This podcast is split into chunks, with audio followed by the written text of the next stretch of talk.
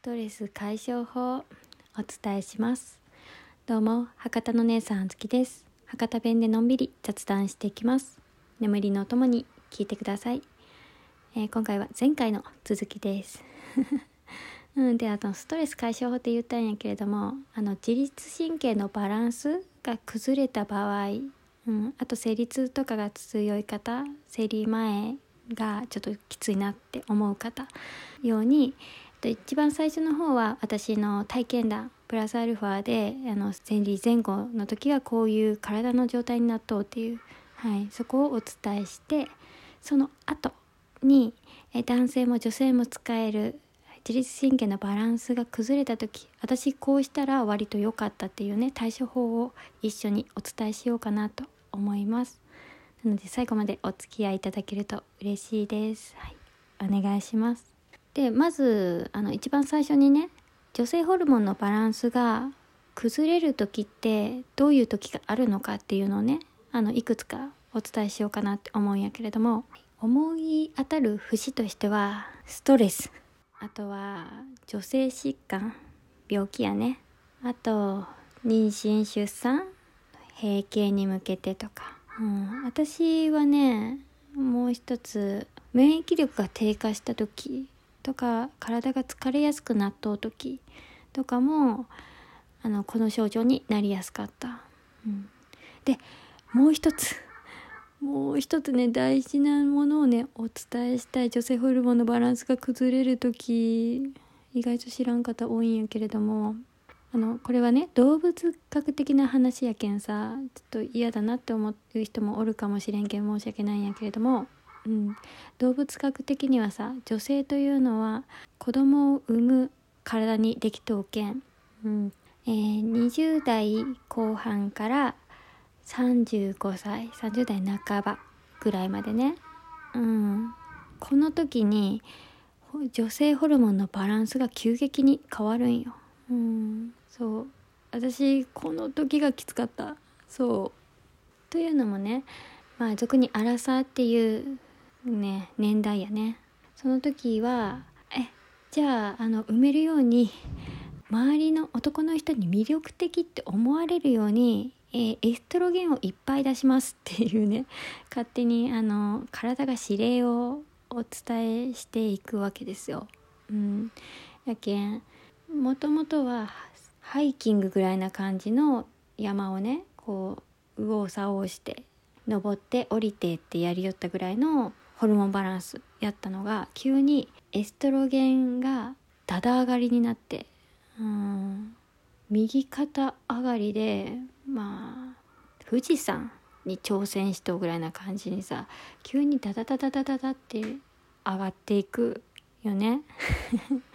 うん、やけんあの30前後の方見てめっちゃ色気あるな色っぽいなって思った男性女性の皆さんいません、うん、それはホルモンのバランスです。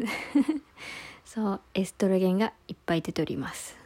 っていうところです、うん、エストロゲンってさ前回ねお伝えしたんやけれども簡単にフェロモンって言われと感じのホルモンなんやけれどもね、うん、女性を魅力的に見せてくれるホルモンなんやけどさそれだけ言ったらめっちゃいっぱい出ていいやんってなるやん。違うんよ。そのバランスがねバランスが崩れるけんダメなんよ。うんまあ詳細はちょっとあの言うと長くなるけんあれやけど。うん。いっぱい出していっぱい出してあのまだねあの周りに魅力的って思われるようにいっぱい出してってあなたはあの産むような体にできとっちゃけんあの魅力的って思われてっていうね。あの脳からの指令がほあの出せ出せ出せってね言ってくるんよ、うん、そしたらねこっちのエストロゲンを出すところがさうん、頑張る。じゃあ出す出す頑張るよって言いながらさその指令にね合わせてさやろうとするけどさ仕事量が多くなっとやんいつもと。違って。やけんまあ疲れるよねっていう話。うん。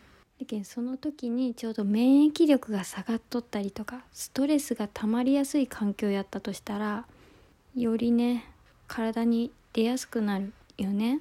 そうで簡単にあの月経中生理痛やね、うん、これが強い方月経困難症って言われたやつ、うん、これの症状をお伝えしていこうと思います、女性の皆さんはこれがよく私強く出るなとかそういうのを認識するだけでも対処法とかがちょっと変わってくると思うけん、はい、あのチェックしていただけるとなと思います。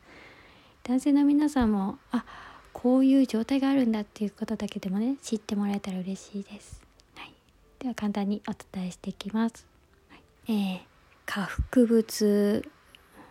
お腹痛くなるの、うん、腰痛。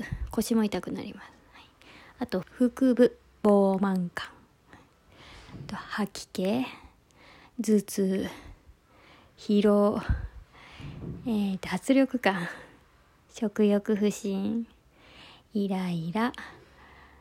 下痢。憂鬱、うん、これ一部です、うん、あともいろいろあると思うけどこんな感じのことが、えー、生理痛がひどい人は出てくるんです。うん。ね、辛そうやろ？うん、そうなんですよ。っていうところでね私はね20代半ばぐらいまでは生理痛も生理前もそんなひどくなくってうんやけんね生理中でも全然走り回りよった部類の人やったよねうんやけどさそのさっきお伝えしたアラサーの時、うん、27歳ぐらいの時からかな。ちょっとイライラしたりとか。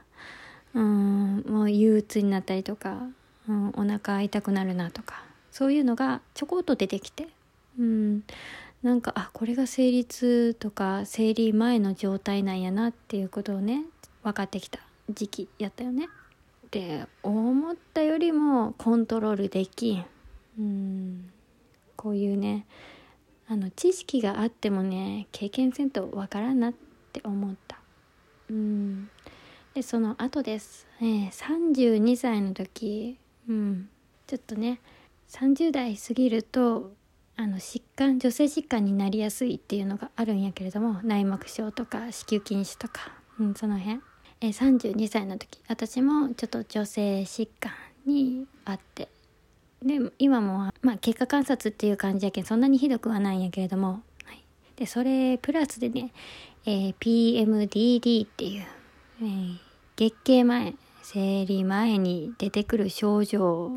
そう PMS っていうのが結構主流なんやけれども PMS は体に結構出てくるのが多い症状かな。うん。簡単に言うと乳房の痛み頭痛手足のむくみとかお腹の張り腰痛とか。